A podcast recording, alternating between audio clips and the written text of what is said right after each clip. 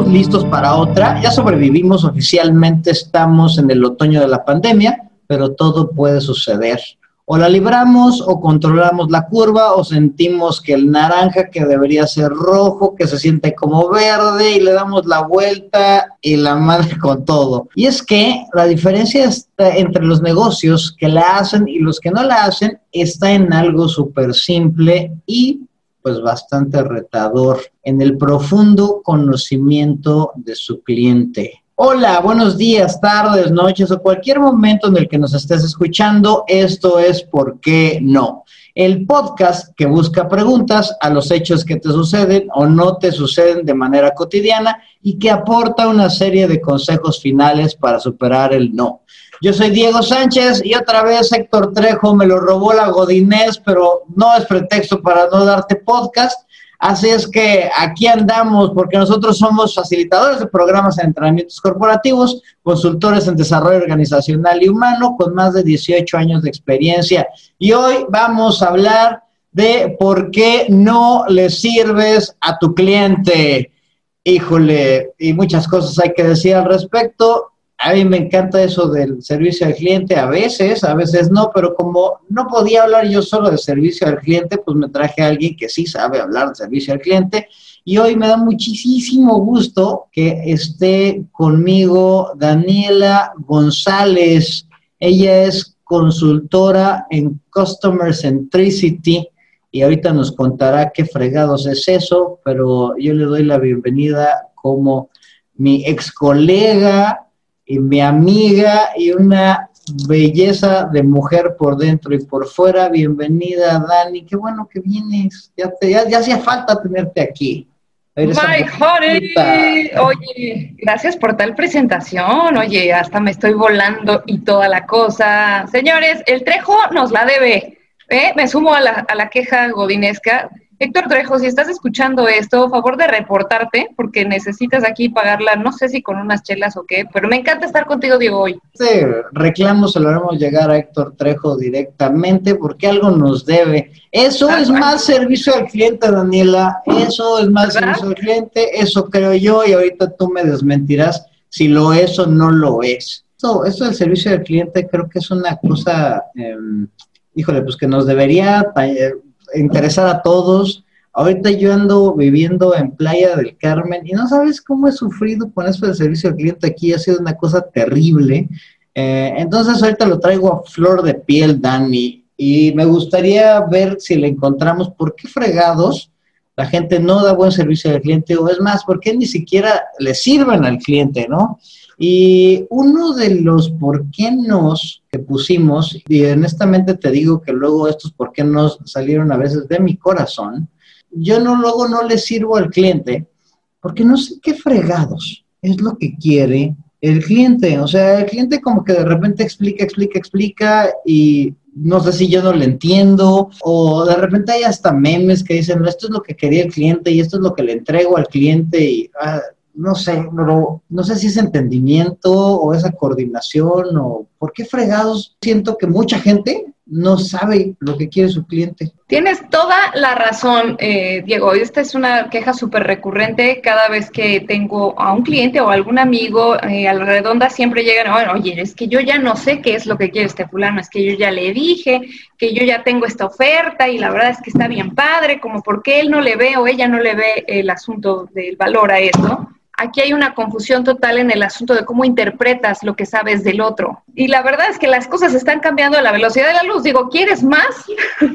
¿Quieres más prueba de lo que ya se debió haber cambiado en este 2020? O sea, cuéntale a Dios tus planes y pues lo haces morir de risa. Creo que todo mundo cambiamos tendencias, cambiamos preferencias, cambiamos estilo de vida y no a lo mejor por decisión propia, sino por las mismas circunstancias. Y esto es una prueba de cómo las circunstancias van orillando a la gente a hacer otros o a tomar otro tipo de decisiones que jamás habíamos visto venir. Entonces, aquí la gente en este asunto de, oye, esto se está poniendo color de hormiga, necesito más dinero, necesito hacer que la gente sobreviva, y en buena lid, porque pues, hay muchos negocios que la han hecho magistralmente, pero necesitan seguir sobreviviendo como de lugar, aunque sea este 2020. Y la pregunta en la mente de ellos es, ¿cómo rayos les cobro más? Y uno como cliente lo detecta, no sé qué olfato, séptimo olfato tenemos, pero es súper palpable cuando alguien está intentando sacarte lana en lugar de ayudarte.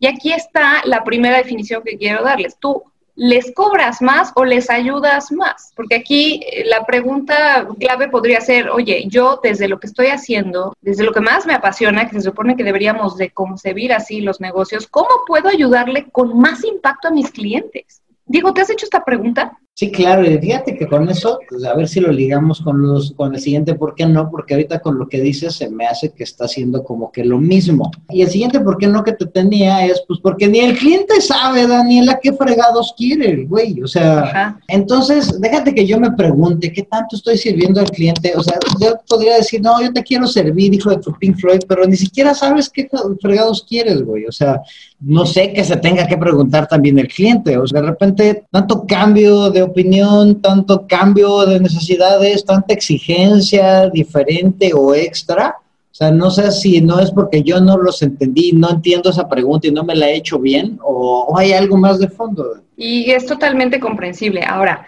fíjate bien, la pregunta de cómo puedo ayudarle con más impacto a mis clientes, cuando te la planteas auténticamente, cuando realmente te interesa el otro, esto es muy fácil de responder. Cuando estás metido en el ajo, a lo mejor tienes esta etiqueta de, pues yo nada más hago mi chamba y hacen como que me pagan, yo hago como que me entrego las cosas, entonces es sumamente difícil. Ahora, también es cierto que hay que cambiar la manera en la que estamos viendo a los clientes. Yo te voy a soltar una definición que muy pocos conocen y que a partir de ahorita estoy segura de que va a, va a haber otra forma en la que empieces a ver al cliente. ¿Estás listo? Los redobles y todo, porque te voy a decir una cosa, el cliente es todo aquel que no soy yo. O sea, si tú estás pensando en un asunto transaccional, estás mal, compadre. No es eso nada más. Cliente es todo aquel que no soy yo. Sí, tu señora es tu clienta, tu señor es tu cliente, la, la en cuestión, ¿verdad? turno ahora reservado, pues también es tu cliente, y los que te rodean, dígase vecinos, díganse amigos, digan tu círculo social, laboral, todos son tus clientes. Y esto viene un poco a cambiar las cosas porque em, entonces si yo te preguntara qué, tan, qué también sirves a los que están, no te vayas lejos, a los que están cerca de ti, la respuesta puede ser ahí friqueante. Aunque hemos estado encerrados por más de cuatro meses, quiero pensar, no estamos escuchando a nuestros propios clientes, o sea, los más cercanos, deja tú los transaccionales. Esto está cañón porque entonces no estamos escuchando e interpretando correctamente qué es lo que les puedo dar ahorita de valor como para que yo pueda hacer como consecuencia el dinero. El dinero debe de ser como la consecuencia, como el último, o sea, el medio para poder lograr un resultado final deseable. Entonces, si estás pensando en cómo le cobro más, pues tenemos un problema. En realidad lo que necesitas es una auténtica pasión por el cliente primero y entender qué es lo que quiere. ¿Cómo le vas a hacer para entender lo que quieres? Bueno, pues necesitas primero el mindset para estar abierto a entender qué es lo que quiere. Muchas veces vas tú como, como prediseñado, como de, ah, bueno, pues yo vendo esto y nada más, ¿no? Y ahí vas y lo prospectas y le cuentas que la oferta y empiezas a hablar tú solamente. ¿No te has cachado que de pronto estás en medio de esta conversación tratando de prospectar y el único que habla eres tú y a lo mejor el otro va diciendo, sí, no, asiente con la cabeza y medio le hace sentido, pero en realidad termina por decirte no muchas veces porque ni siquiera conectaste con las verdaderas necesidades que hay detrás de lo que él te expresa. Y ese, ese, es el segundo punto que tienes. Oye, ni ellos saben lo que quieren. Pues por supuesto, de pronto hay cosas que no sabemos cómo resolver y para eso contratamos un especialista o para eso traemos a quien sí le sabe. Yo puedo interpretar qué es eso, pero uno como especialista, pues, pues es nuestra chamba, ¿no? Saber cómo es que desmenuzas el problema, la situación que tiene, que te cuenta incluso observar su ambiente, tratar de traducir todas esas señales que no son eh, palabras y que están alrededor de él como para poder saber qué exactamente puede ayudarle en ese momento y que tú puedes tener. Eh, hay clientes que no saben qué necesitan, pero que creen que sí y que actúan como que sí. Como si fuera un güey el médico, y así de, ay, Olga, y seguro hay varios que hay, ¿eh? los que, que van. Y de hecho, ahorita que lo pienso, hasta conozco gente así ay, no, bueno, deme algo, por favor, para, para el, no sé, para el riñón, ¿no? Y entonces y el güey así de, ah, pues usted sabe que tiene, problemas de riñón. No, pero pues yo me conozco muy bien, ¿no? Entonces deme algo para el riñón. Y total, pues lo que tenía era otra cosa, ¿no? Completamente distinta, pero, pero pide algo específico. ¿no? Y la otra, al ver a todos como cliente, a veces me llama la atención y se me hace muy, muy bueno porque pone, me pone a mí en la posición de servicio permanente. Pero luego hay, hay, gente que como que no se quiere dejar servir, o sea, no sé si, si debe haber una voluntad también del, del otro lado, ¿no? Y ahí es en donde veo como que la conjunción de, del cliente, o sea, yo debo tener voluntad de que, de que me sirvan, yo debo tener voluntad de que me ayuden. Luego hay muchas ayudas que, que damos, o a mí me ha pasado que ofrezco ayuda a gente que no la quiere o que no la necesita. Entonces ahí se me hace como que ahí podría romper esa relación de un cliente universal. Claro, y es que estás llegando a una realidad. Fíjate que muchos vamos con la idea de ser todo para todos, y eso es un tremendo error. Finalmente, la voluntad de la que hablas del otro cliente, o sea, de, de tu cliente, ¿no? De quien quieres servir, la voluntad existe y existe en forma natural e incluso emocionante cuando le has planteado que eres el especialista en ese tramo que él cree conocerse, independientemente de que sí lo conozca o no lo conozca, tú estás ahí para poderle decir o sacarle de la mentira en el, en el peor de los casos si es que se cree especialista en riñones, ¿no? Tú con toda la eh, eh, sapiencia y con toda la paciencia, es tu chamba tratar de deshojar todo esto para poderle sacar de la duda en el peor de los casos y darle mucha información que le sea de valor en ese momento para que él pueda o desmentirse o afirmar lo que está tratando de interpretar y que te dice, que te comparte para que tú le ayudes a, resolverlo. Entonces, siempre tienes como labor sacar de ese ya sé que sé al no, no sé que no sé. ¿Te acuerdas de estos cuadrantes? Muchas veces eh, como consultores hemos estado expuestos a estas teorías de, oye, pues hay una cosa que ya sé que no sé, no sé que sé. de esos cuadrantes, llévalo del ya sé que sé al no sé que no sé. Pero este paso se camina, no se puede dar de la noche a la mañana y sobre todo con clientes que son como más duros, ¿no? Hay gente que, pues hay que decirlo, hay, gente muy sensata y dice, no, ok, pues yo no sabía de esto, gracias por sacarme de la duda, pero hay otros que son de pronto arrogantes y que han tenido pues mal paso por la vida y que lo van a hacer de cuadritos en algún punto de la vida. Entonces yo creo que este caminito es el que hay que aclarar y que hay que darle mucho valor para que pueda sacar de ahí a la duda. Es tener claro qué quieres resolver exactamente que le duela al cliente y quedarte con ese tipo de clientes nada más. De pronto te digo, queremos ser todo para todos y tenemos un producto para A y otro para B y otro para C y es wow, wow espera, necesitas escoger el mejor segmento para ti en función de lo que estás listo para dar. Y cuando hay algo que no puedas dar tú, pero es tu cliente ideal, pues tratar de, de, integrar la cadena hacia atrás o hacia adelante, porque al final del día el cliente va a querer soluciones completas, de principio a fin. Y más ahorita en un mundo digital, contextualizado en una forma increíble que jamás hubiéramos pensado y donde tiene toda la información a la mano. Por supuesto que puedes integrar cosas mucho más exentas eh, de, de dolores en el proceso de búsqueda. O sea, si yo me dedico realmente a servir, no sé, yo soy un plomero y de repente me contratan para algo y tengo que tener dos cosas. Primero, la humildad, como para decir, güey, yo no soy el adecuado para arreglarte, o sea, no es una bronca de plomería, necesitas un albañil. Y también el no preocuparte tanto por el por la chuleta, ¿no? O sea, porque es así de, no manches, ahorita yo a este güey le vendo algo a fuerza, ¿no? Y, y luego creo que eso cuesta un poquito de trabajo y más en, en esta realidad. Está medio difícil la economía. Tienes toda la razón, no es un trabajo para cualquiera. Por eso este modelo del customer centric que me decías al inicio, bueno, ¿y con qué rayos se come esto? Es toda una aventura y toda una hazaña para quien decide emprenderlo. Customer centric significa salir de un esquema de vendo productos a al esquema de vendo soluciones. Y en lugar de irte por participación de mercado, por tanta gente que quieras que sea tu cliente, lo que vas a lograr en este otro esquema es tratar de volverte muy bueno en conocer al, al, al cliente. O sea, lo tienes que conocer, como dice uno de mis coaches, tienes que conocer mejor al cliente que su esposa, su suegra y su perro juntos. Y en esa forma vas a poder hacer que la información te sea pues de utilidad para poderle dar algo que realmente esté dispuesto a pagar. Vamos por la vida pensando en un resultado, como dices, correteamos la chuleta, Ok, el contexto nos hace pensar eso, pero no lo justifico. En alguna forma deberías de hacer esta separación de, oye, el resultado debe de venir como consecuencia. Y para todo lo demás existen embudos, existen otras técnicas de ventas, existen en mil cosas que te pueden ayudar a llegar al resultado, pero siempre y cuando tú estés listo para escuchar. Si no estás listo para escuchar, si no te gusta escuchar, si no te gusta servir, pues evidentemente tienes que trabajar tu mindset y este esta, esta forma de pensar con respecto al otro debería de ser mucho más amplia. Y a mí me encantaría que si todavía te cachas pensando así, a ver, ábrele, ¿no? Abre a qué más posibilidades hay de que tú puedas trascender bajo algo que tú estás dispuesto a dar en esta vida y que sea tu máxima contribución. Finalmente, pasamos por aquí un suspiro, ¿estás de acuerdo? Vamos a vivir quién sabe cuántos años, nada está comprado. El día de mañana tú puedes ir y a lo mejor no haber ni logrado ni la mitad de lo que querías, pero si lo pones en perspectiva y lo pones bonito y romántico, pues si estás hecho y llamado para hacer algo, pues que sea para ayudar al otro. Normalmente cuando hago talleres me dicen, no, estoy para ayudar a los otros. Ah, bien. Entonces, no me digas que vienes a ayudar a otros cuando te da flojera, te da una hueva impresionante, estar sabiendo qué es lo que necesita el que está del otro lado, que es un ser humano igual que tú. Ya me diste paso al siguiente, ¿por qué no? No, doy un buen servicio al cliente, pues porque no soy su esclavo, Daniela. O sea, ahorita tú me estás hablando de sí, dedícate a servir, y ay, sí, ay, ay, sirve a todo mundo.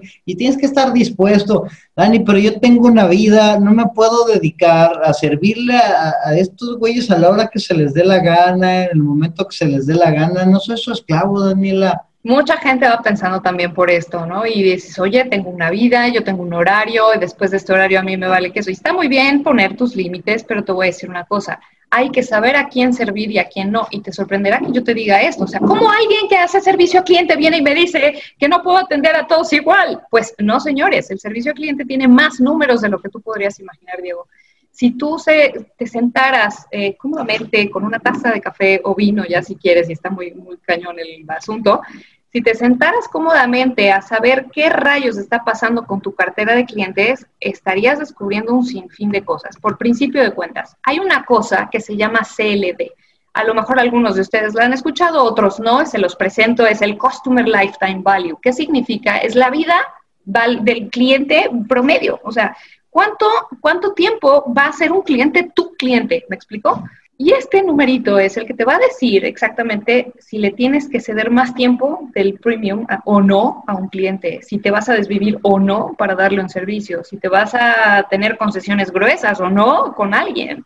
hay este clientes que sí debo meterles más que a otros. Correcto, correcto. Y cuando tienes esta claridad, pues entonces dejas de hacer malabares, porque lo que haces es administrar tu tiempo, tu energía, tu, esfuerzo, tu, dinero, incluso en función del, segmento de, alto valor. Es decir, si sacas el CLV, al final vas a llegar a una base de Excel, si, te, si, quieres, si te gusta. Y en ese Excel, pues no hay de otra, va a haber los más padres, los medianones y los menos padres, y los menos padres en función de, de, esta ponderación que te cuento si te centraras en los más grandes, las cosas. de uno sí debo ser su esclavo. Es correcto. Bueno, en alguna forma es esclavo, porque por supuesto hay un montón de tecnología que te puede ayudar a resolver un montón de las necesidades más típicas. Pero si en alguien te tienes que desvivir, hacer un evento fregón o darles concesiones muy buenas para que alguien termine de desarrollarse bajo tus ofertas de valor, pues es a ese de alto valor. Y me vas a decir, oye, bueno, ¿y entonces qué hago con los de medio valor y bajo valor? ¿Los cepillo? Pues no medio valor, tu reto, y ahí puedes, fíjate, medir a un equipo de trabajo, tu reto es que el de medio valor suba a alto valor, por supuesto, y que el de bajo valor suba a medio valor, cuando menos. Ahora, ¿qué pasa con los de bajo valor? ¿Qué? ¿Los cepillo? Ahora sí, esos no me interesan. No, porque esto es, esto es, esto es una paradoja. Si te quitas a los de medio, entonces los de medio no valor van a pasar abajo y esto pues se cae. Es como cuando quitas el Lego de hasta abajo, pues la escalerita baja. Entonces lo que tienes que hacer es mantener una, un mecanismo, algún embudo verde que te permita estar atrayendo constantemente los tipos de clientes que a ti te interesan. Estoy segura, Diego, de que a lo mejor en todo tu andar has tenido tipos de clientes distintísimos. Y hay unos que van y piensan de una forma, otros son completamente al revés y otros son súper desenfocados, ¿no? Y no alcanzas a ver ya después de dos o tres citas qué realmente es lo que quieren. En función de eso hay que administrarnos y en función del valor de nuestros clientes es como podríamos dejar de ser el verdadero esclavo. Sí, vas a ser un esclavo si no has hecho este ejercicio y no sabes cuánto vale un cliente tuyo. Mi otro, ¿por qué no? Es pues porque no pagan suficiente. Y aquí es donde tú estás hablando de valor. Mucha gente yo he escuchado, es que si me pagara suficiente, ah, no manches, es que no sé cuánto es suficiente, qué sería suficiente dinero para así volverme el esclavo. O sea, no sé, a mí se me hace como que por allá, para allá vas, ¿no? Entonces creo que vale la pena meter este por qué no, que es el último que traemos en, en la mesa y que me diga qué es que me paguen suficiente. Por supuesto que he escuchado esto también varias veces. Oye, yo no voy a destinarle tiempo a algo que creo o intuyo que es de alto valor, pero pues igual y no me está pagando lo que yo deseo. Pues sí. Normal si es que todo el tiempo has estado jugando en el modelo product centric. El, el modelo product centric lo único que hace es empujarte productos. O sea, si yo, por ejemplo, vengo y te ofrezco un catálogo, Diego, y ya nada más sabes que te estoy buscando cada vez que te WhatsAppeo para que veas mi catálogo y veas qué crema me quieres pedir, bueno, con todo respeto a lo que hace esto, ¿verdad? Pero es que veo que muchas veces la gente intenta vender así de, ay, hola fulana, fíjate que aquí traigo mi catálogo, ah, pues qué bonito, pero te, te, te interesó en algún momento que es de mi vida, si me estoy muriendo de coronavirus o no, o mis hijas van bien, o que cómo está todo por casa. Eso, esas son conversaciones que a lo mejor abren un poco la voluntad, pero si en todo este tiempo lo único que haces es empujar productos en lugar de escuchar al cliente, entonces tienes un problema y jamás vas a poder eh, dar este escalamiento a poder eh, cobrar lo que tú estás queriendo.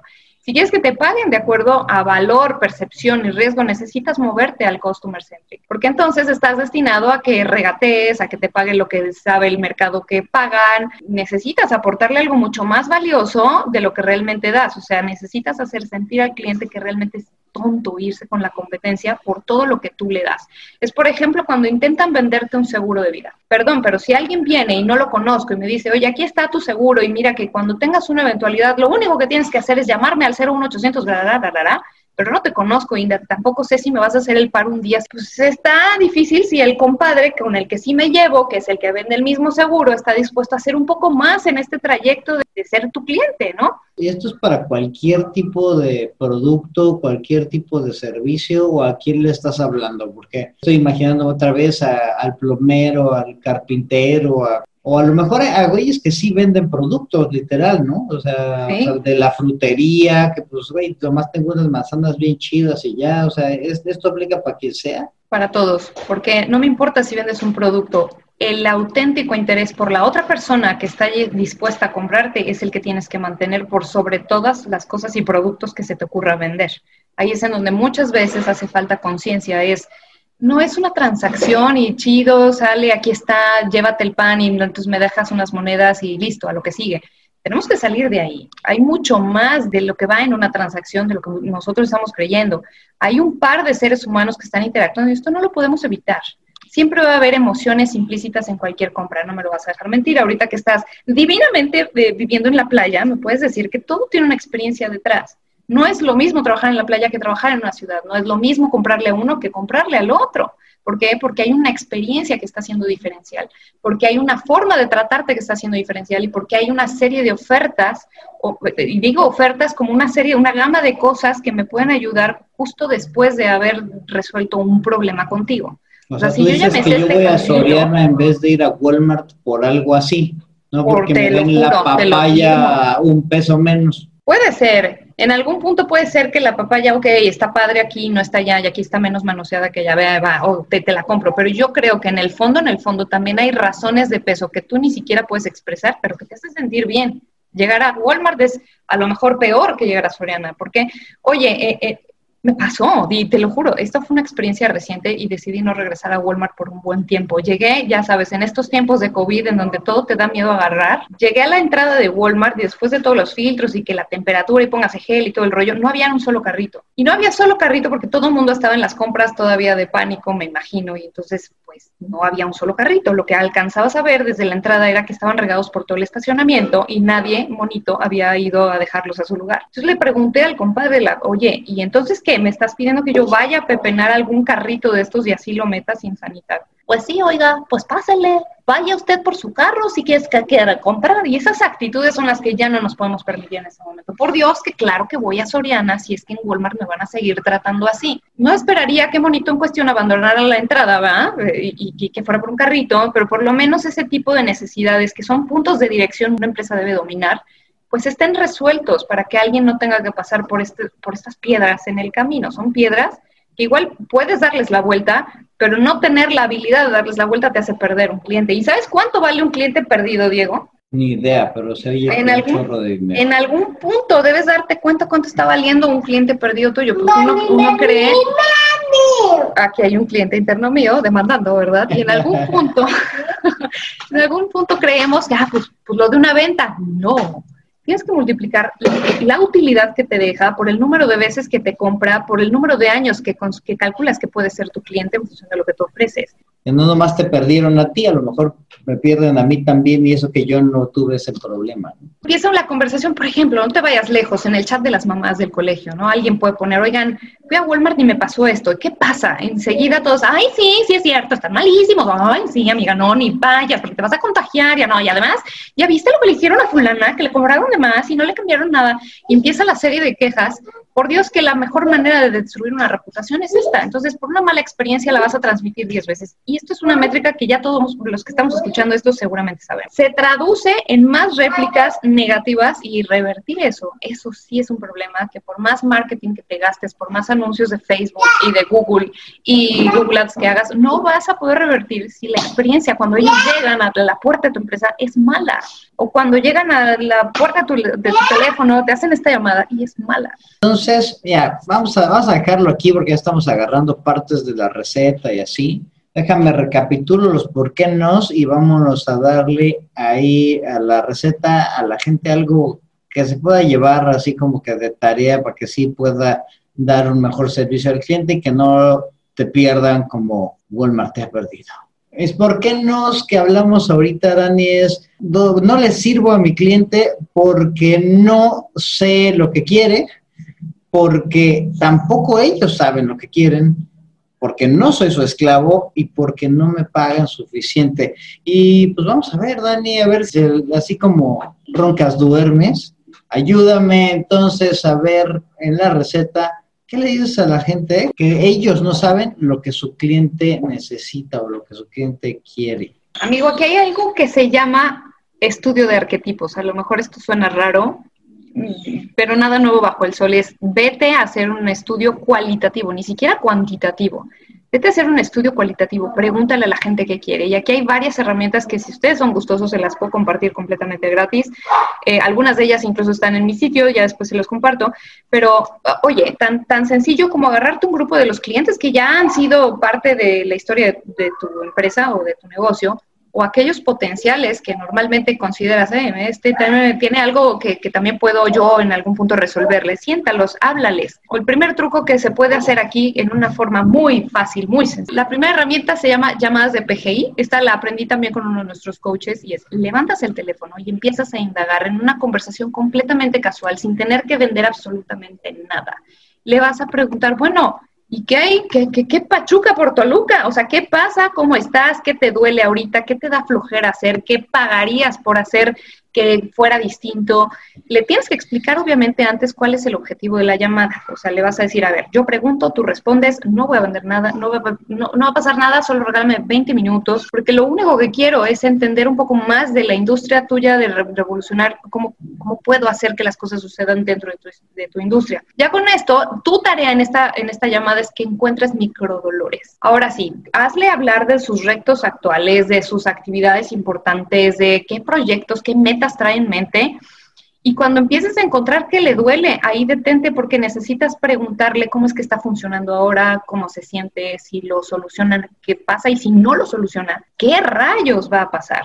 Fíjate que eso es bien importante porque cuando agitas el dolor, entonces empiezas a encontrar qué tan intenso puede ser ahorita la solución. Si es muy intensa, caray, es un mercado que puedes abarcar con una buena solución desde ya. Es importante que vayas como confirmando que te cacha la información, es decir, que, a ver, entendí entonces que te duele levantarte todos los días porque tienes un equipo que está del nabo y la verdad es que tienes que estar motivando cada rato y esto ya te cansó. ¿Estoy correcto? Y entonces ya te, empiezas a iterar, ¿no? Sí, es correcto. Ah, ok. Aquí el asunto es que él mismo te vaya construyendo una solución. ¿Qué querrías? ¿Qué te salvaría? Dime, si tuvieras una varita mágica, ¿cómo lo resolverías? Y hasta ahí quédate y eso le pega al siguiente, ¿por qué no? También, ¿no? Que es el que, porque el cliente no sabe lo que quiere. O sea, por lo que me estás diciendo, es descubramos juntos qué es lo que le duele a este canijo y ver qué es lo que le podría yo ayudar y servir. Exactamente. Ahora, cuando ya tengas muy, muy claro qué es lo que le está doliendo, eh, ahí te vas a dar cuenta si está entendiendo o no el problema. Lo que quiero que entiendas es que le duele. Finalmente eso fue lo que hizo Ford cuando te, cuando, cuando te presentó el modelo T hace más de 100 años, ¿no? No fue y le presentó a la gente y le preguntó primero, oye, ¿quieres?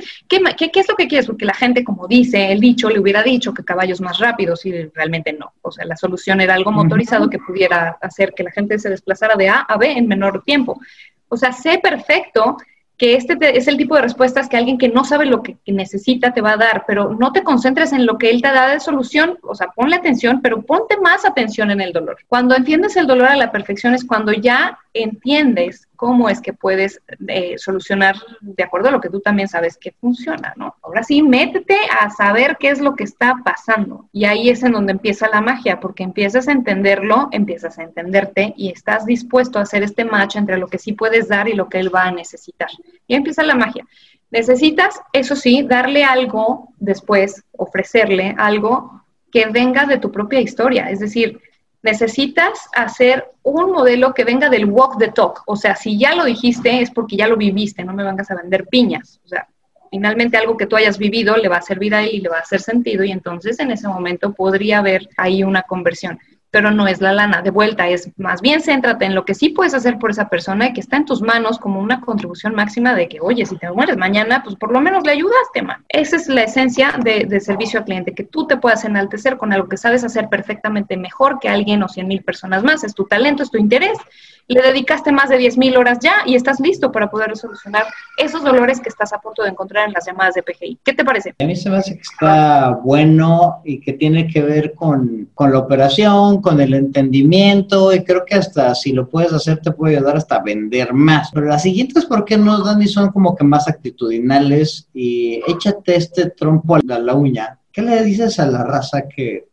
pues no da buen servicio porque no, no estoy esclavo. O sea, y fíjate que a mí me acaba de pasar así en un restaurante y en una tienda, esas que así de, ah, casi te ven con cara de, a ver, güey, te voy a atender, te voy a hacer el favor, hijo de tu Pink Floyd. ¿Qué onda con esa raza, Dani? No, te, no me atienden ni bien porque ni me dan buen servicio porque no son mis esclavos. Ya sé, son one of a kind de esas personas y realmente... Pero hay hartos, pululan, Dani. Pululan, ese es un asunto y está, está de risa, pero bueno, más que risa yo creo que de tristeza, pero en este momento creo que sí, todos necesitaríamos sentirnos apapachados después de tal de, debacle. Fíjate que aquí tengo dos cosas que, que, que decir al respecto. La primera, si te llama la lana, bueno, pues entonces siéntate a hacer la cartera que te digo, siéntate a segmentar de acuerdo al CLB, te digo. Tienes que multiplicar cuántas veces te compra en un año, cuánto es el margen de utilidad que te deja cada transacción de los que ellos te compran en un año y cuánto tiempo puede ser tu cliente.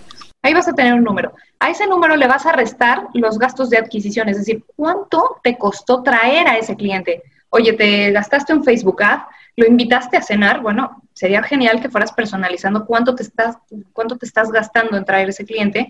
Y eso sí, lo que te quede después de enfrentar esos dos, esas dos cantidades, ahí te va a dar algo que puedes empezar a clasificar y después filtrar en una base de datos que te diga quién es de alto, medio y bajo valor. Ya si el número no te hace sentirte un poco apenado de que no estés dando el ancho, entonces te voy a recomendar lo siguiente. Mucha gente tiene equipos que van como zombies y fíjate que el tener este tipo de gente zombie, pues eh, sí es culpa de ellos, pero también ha sido culpa de nosotros como líderes. No sé si en algún punto coincidas conmigo, pero el hecho de que alguien se sienta sin una motivación más allá de que simplemente llegar y calentar el asiento, prestarle el servicio que tenga que hacer, sin mayor miramiento que solo la lana, habla también del jefe, es qué es lo que no le has terminado de dar, que mañana se te puede ir por dos pesos a otra empresa y ya está la competencia y entonces ahí te va, ¿no? Yo creo que mucho está en volver a la esencia de nosotros. ¿Es por qué? ¿Por qué quieres hacer esto? ¿Es para qué estás aquí, compadre? ¿En serio le piensas destinar más tiempo a algo que, que, no te está dejando más que dinero? Pues qué triste. Y esta pregunta es bien dura. Normalmente esta, esta respuesta no está tan al alcance, o sea, requiere de un baño interno intenso que puede llevar años a veces, pero es Tan sencillo como sentarte a escudriñar qué rayos te interesa, a qué sí estás dispuesto a destinarle más de 10.000 horas en los siguientes tres años de tu vida y qué es lo que te haría sentir más satisfecho una vez que, lo has podido hacer. O sea, hay gente que no está hecha para atender en un Oxxo, hay gente que no está hecha para atender en un hotel, o sea, o que no va con ellos. Y lo sabes, ¿para qué fregado sigues ahí? O sea, ¿estás de acuerdo? Si ya lo sabes, lo único que tendrías que hacer es tomar decisiones. Listo. O sea, si algo no te está llenando, muévete Hay gente que de pronto tomamos decisiones tarde y podemos postergar una decisión que ya es implacable y es en donde se te va la vida. O sea, aquello que transcurre mientras no haces este tipo de decisiones importantes se llama vida, no se paga, no hay de vuelta y pues te la estás acabando. Entonces, eh, si tienes un equipo zombie, ponte a pensar qué es lo que no has hecho para que no estés zombie, porque esto es importante. Hazlos regresar a la esencia, ten un taller distinto, siéntalos, ponlos a pensar y si es el tipo de persona que es como renuente a este tipo de ejercicios que tienen que ver con uno mismo, pues búscale la manerita, pero sí hay necesidad de una reflexión interna de saber cómo, por qué rayos estoy aquí. Porque cuando la gente descubre un para qué estoy aquí y es interesante y además se concatena con el, con el propósito empresarial, empieza la magia. Y he visto de verdad empresas cambiar de la noche a la mañana por simplemente alinear este tipo de perspectivas. Ya me estás dando otro por qué no, y yo creo que pronto hablaremos de por qué no eres feliz en tu trabajo, pero porque esa creo que está ruda y profunda, y creo que hay mucha, mucha gente que anda en eso. A ver si el trajo se atreve a hablar de eso, pero bueno, está bien.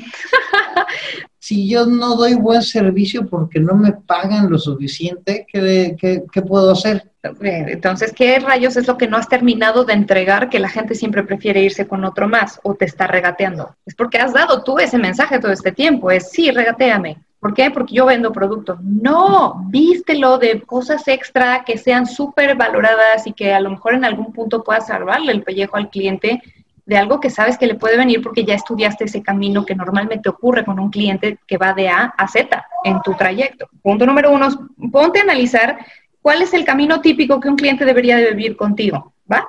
Número dos, ¿qué cosas puedes darle extra, no bajarte el precio? ¿Qué más extra le puedes dar como un bono de acción rápida si es que estás vendiendo algo eh, que tangible o en intercambio de servicio?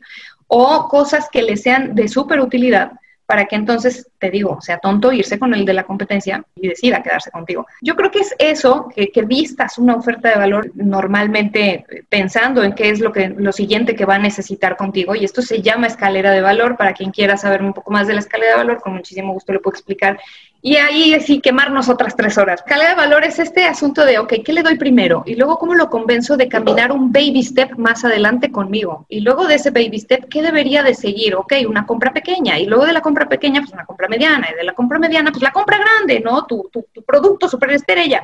El problema es que no, no todo el mundo tiene esta claridad en el servicio de cómo le voy a hacer para acompañar a un extraño hasta convertirlo en un cliente verdaderamente desarrollado por mí. Y mucha gente se traba, no es sencillo, pues sí, porque necesitas empezar a conocer cuál es el trayecto típico de un cliente y no de todos, de aquellos de alto valor. Te vas a terminar de hacer eh, cachitos del cerebro por tratar, por tratar de servirle a todos y no, quédate con ese segmento selecto conócelo a profundidad y agrégale un montón de valor en cada cosa que tú le vayas a ofrecer. Que final de cuentas son los que sí puede servir, ¿no? O sea, a los que les vas a vender soluciones y no piñas. Es correcto. Si te vuelves súper bueno en eso, pues ya está. O sea, para volverte bueno en eso, pues requieres 10 mil horas. que si me vuelvo buenísimo en eso, ahora sí puedo cobrar lo suficiente y no pensar que el cliente me está timando o, explotando? Que yo creo que esa sensación de, de, explotación es lo que la gente no quiere, ¿no? Y que creo que es de las cosas renuentes para dar un buen servicio.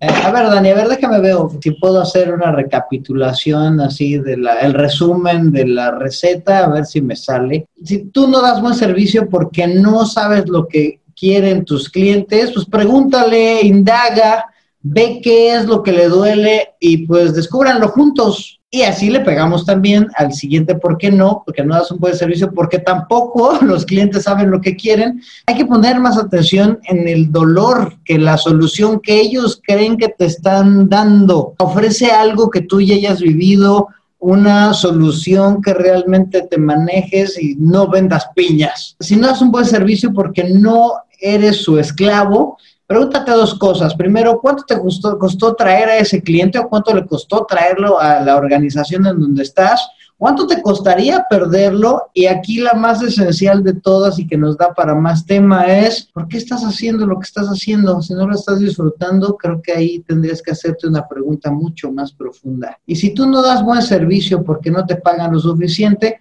pues tal vez es porque no estés entregando todo lo que puedes entregar, porque estás vendiendo productos en vez de soluciones y porque no estás viendo cómo acompañar al cliente más que cómo venderle solamente Así acabamos con la receta del día de hoy, Dani. Muchas gracias por ayudarnos a construir esta cosa que, híjole, es como la, punta del iceberg, Daniela, como que sacudiste muchas Totalmente. claro, más números de lo que creen aquí. Oye, pues gracias. Y pues si hay muchos números, si hay muchos datos, si hay mucha gente que le pudiera servir, Dani, ¿cómo se pueden poner en contacto contigo? Sencillo. O me escriben un correo a contacto arroba clientia con i latina en medio, como si fueras a decir clienta, pero clientia.mx. Me escribes y yo te regalo algo de bonos, nada más por haberme escuchado en este fabuloso podcast del día de hoy. Y también puedes visitar mi página igual y te encuentras algo de valor. Es www www.clientia.me. Pues muchas gracias, Dani, por regalarnos estos minutos, por regalarnos tu conocimiento y ahí el Trejo nos debe algo porque nos dejó colgado. Es correcto, me hubiera encantado saludarlo, pero me encanta haber estado con ustedes hoy. De verdad que lo disfruto un montón. Y pues muchas gracias a todos ustedes que nos están escuchando en esta ocasión también. Por favor, ahí busquen nuestro grupo en Facebook se llama ¿Por qué no? el podcast y háganos llegar todos sus comentarios. Por favor, recomiéndanos, por favor, ponle ahí las cinco estrellitas,